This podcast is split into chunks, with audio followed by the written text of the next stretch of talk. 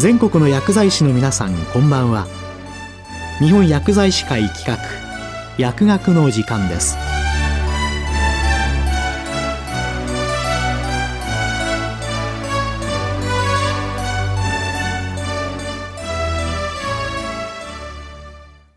今日は性的指向、性自認に配慮した患者対応について、順天堂大学大学院医学教育学教授、武田優子さんにお話いただきます。薬学の時間をお聞きの皆様、こんにちは。順天堂大学の武田優子です。私は医師で、専門領域は内科プライマリーケアです。普段は医学部で健康格差をテーマに教育やその研究を行っています。週に1日訪問診療も行っていて、調剤薬局の薬剤師の皆様にはいつも大変助けていただいています。さて、今日のテーマは、性的思考、性自認、素地に配慮した患者対応です。この素地という言葉、アルファベットで SOGI と書きますが、初めて聞いたという方は少なくないのではないでしょうか。では、LGBT や LGBTQ という言葉はいかがですか？本日お伝えしたいことは3つあります。まず、LGBT ではなく、素地という言葉を用いる理由。次に、特定の素地を有する方が抱える困難について。最後に、医療者、医療機関として何ができるか。この3つのトピックについて一緒に考えたいと思います。では最初のトピック、LGBT ではなく、素地という言葉を用いる理由について。素地の SO はセクシャルオリエンテーションの頭文字です。セクシャルオリエンテーションはどのようなセクシャリティの人を好きになるか、恋愛や性愛の対象となる性の思考を指します。この時の思考は方向を指す思考、指と向きの漢字2文字で表す思考です。趣味思考の思考ではありません。素地の GI は自分の性別に関する認識、ジェンダーアイデンティティの頭文字です。よく耳にする LGBT のうち、LGB は性的思考、セクシャルオリエンテーションを指します。L は女性として女性に惹かれるレズビアン。G は男性として男性に惹かれるゲイ。B は男性と女性の両方に惹かれるバイセクシャルの B です。一方、LGBT の T はトランスジェンダー。戸籍で割り当てられた性別と自分自身が自認する性別が異なる時に用います。では今回なぜ LGBT ではなく素地という言葉を用いているか。それはセクシャリティは非常に多様であり LGBT 以外にも様々なセクシャリティがあること。そして私たち一人一人にそれぞれ固有の性的思考と性自認があるということを知っていただきたいからです。このラジオをお聞きの方の多くは異性を好きになるヘテロセクシュアルで性別を尋ねられたら躊躇せずに戸籍の性別を答えるシスジェンダーでしょう。しかし、セクシャリティはそれだけにとどまりません。相手の性別にとらわれず惹かれるパンセクシャルや恋愛感情が生まれないアロマンティック、性的欲求を持たないアセクシャル、性自認がどちらでもないノンバイナリーやエクスジェンダー、さらには自身の性自認や性的思考が定まらない、あるいは決めたくないクエスチョニング、クイアなど様々なセクシャリティが存在しています。もうここまで聞いているだけで混乱してきたもうこれ以上言われてもわからないと思われているのではないでしょうか。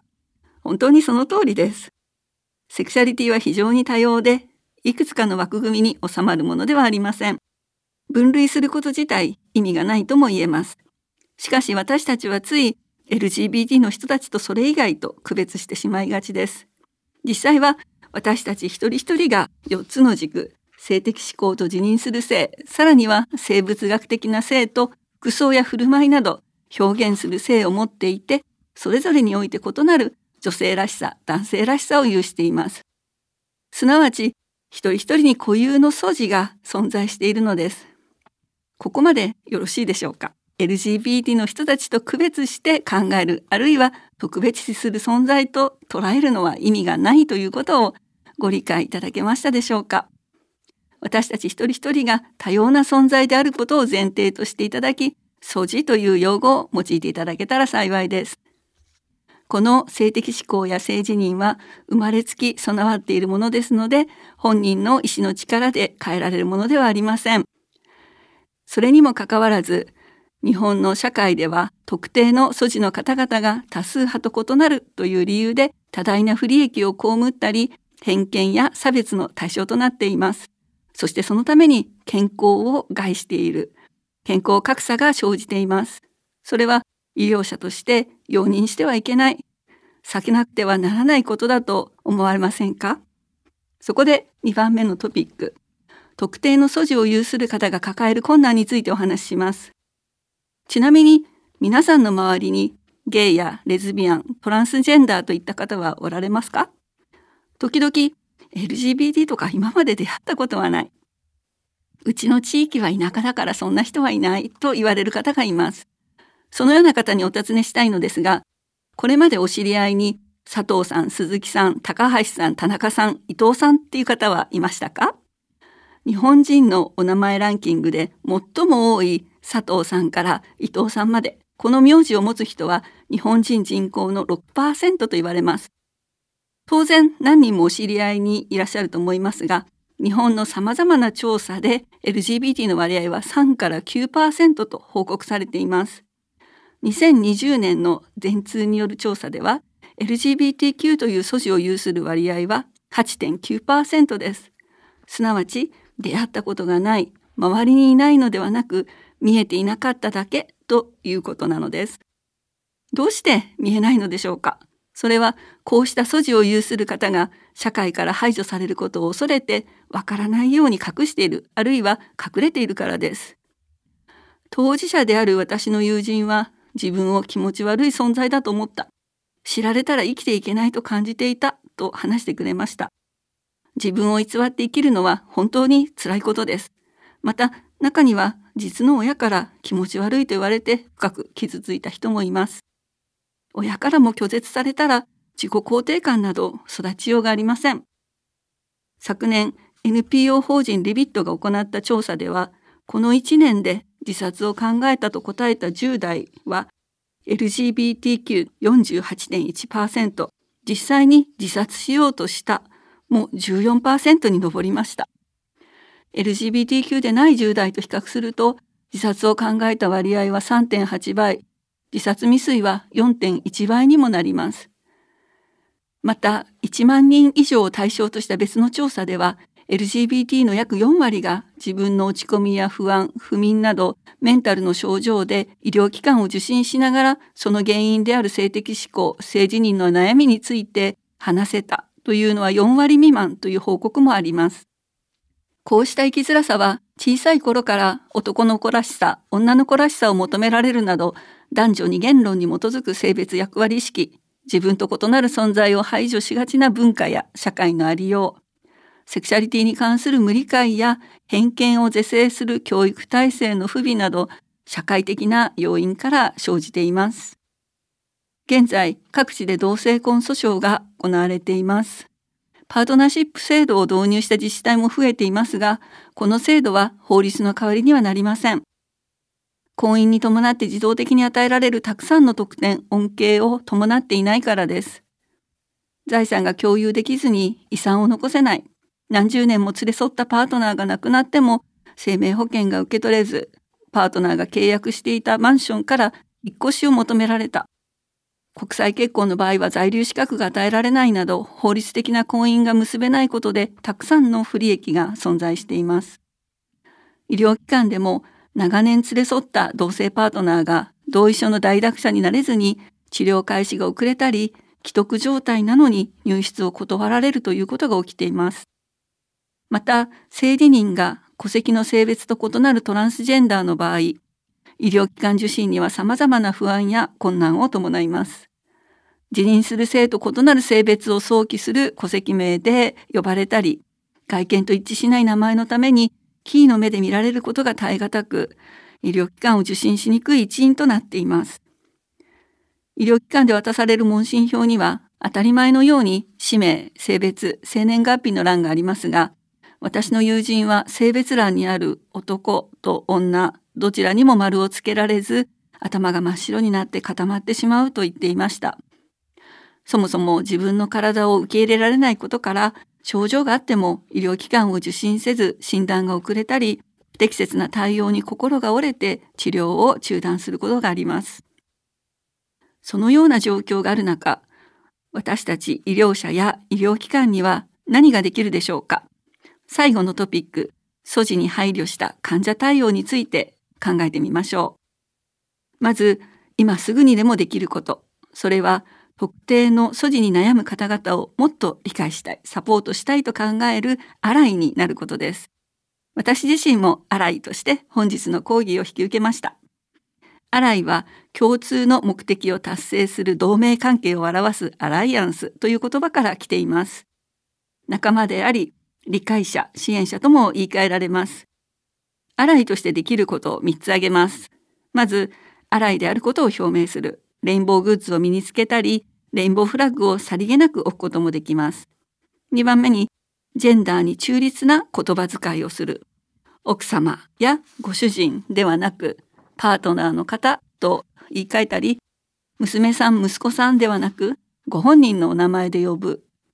彼氏、彼女いるの？ではなく、誰か付き合っている人いる？と尋ねるなど、性自認や性的思考を決めつけず、常に当事者がそこにいると思って行動します。三つ目、差別的な言葉や表現を用いない。ホモやオカマ、あっち系など。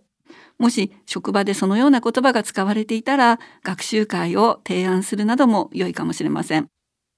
施設レベルでできることも様々あります。私が所属する順天堂大学の取り組みについてご紹介したいと思います。付属病院である順天堂医院は1051床の特定機能病院です。順天堂医院では、一人一人のあり方を尊重するという考え方に立って、素地をめぐる患者家族職員への配慮と対応ワーキンググループを2021年5月に立ち上げました。院内の体制を整えるために、まず職員研修から始めました。当事者医師による講演会開催に続いて、少人数制の素地セミナーを実施し継続しています。毎回必ず固有の素地のために困難に遭遇するゲストを複数招いて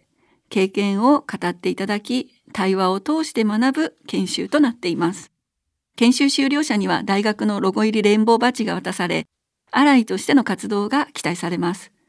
バッジをつける職員が100名を超えたところで、総合案内カウンターや入退院窓口などに小さなレインボーフラッグを置きました。その年の11月には素地相談窓口を開設し、無料で匿名の相談を受け付けています。同性パートナーも家族として位置づけ、インフォームドコンセントの際には代読者として同席いただいています。また患者さんから要望があった時には、どの部門でも希望の通称名で呼ばれるように、患者さんが持ち歩くファイルに付箋を貼ったり、電子カルテを開くとメッセージがあることが目に入るようにしています。また、病衣、パジャマの色を2色から1色にしました。自身の体に違和感を持ったり、性別適合手術を受けた方や、ホルモン療法を行っているトランスジェンダーの方が、体の不調のために受診を希望されるときには、事前に素地相談窓口で聞き取りをして、当該診療科にご連絡し、受診しやすいような配慮をお願いする連携をとっています。不安なく受診していただけるよう、これらの取り組みは順天堂医院のホームページに明記しています。多目的トイレにはレインボーシールを貼っています。当初、かえって排除していることにならないか賛否両論があったのですが、自分たちのアライとしての活動を表す最初の一歩として行いました。それを見た患者さんから嬉しかったという当初があったり、レインボーフラッグを見た患者さんのご家族からは、これが身につく場所に置いてあることで自分は拒絶されていないと安心できる。特に不安を感じている時には本当に心強いとツイッターに投稿がありました。こうした取り組みが評価され、昨年プライド指標でゴールド認定されました。このような付属病院の取り組みは大学の学部にも広がっています。学生から学内のトイレにこのレインボーシールが貼ってあるのを見つけて相談しても良いのだと分かりましたと連絡があり、様々な悩み事を打ち明けてもらいました。そうした学生たちからの声を受けて、学部でも取り組みを進めています。トランスジェンダーの学生がいる可能性に配慮して出席簿から男女の記載をなくしました。また、通称名の使用を学生が希望した時に備えて、申請書の様式を整えました。プライバシーが保護される仕組みも整えつつあります。6月のプライド月間には、全学部の教職員を対象にトランスジェンダー当事者による講演会を開催し、レインボーをモチーフにしたポスターを貼りました。さらに医学部では今年度からすべての学年の新年度オリエンテーションにおいて、本学では素地による差別や偏見を認めないこと、本人の許可なく素地に関することを他人に漏らすアウティングは絶対にしてはならないことが伝えられました。素地についての相談は臨床心理士や公認心理士が常駐する学生相談室、保健師が対応する健康安全推進センター、順天堂委員の素地相談窓口と複数の相談先が用意されています。こうした取り組みはメディアにも注目され、様々な新聞で取り上げられ、他大学や医療機関にも知られるようになりました。見学に来られた大学病院に新たに素地支援チームが立ち上がったりしています。私たちの小さな一歩が医療界に大きな一石を投じることになり、素地への偏見や無理解、差別による健康格差が是正されることを願っています。この放送を聞いてくださっている皆様、ぜひご一緒に一歩を踏み出していただけたら嬉しいです。ご清聴ありがとうございました。今日は性的指向、性自認に配慮した患者対応について、順天堂大学大学院医学教育学教授、武田優子さんにお話いただきました。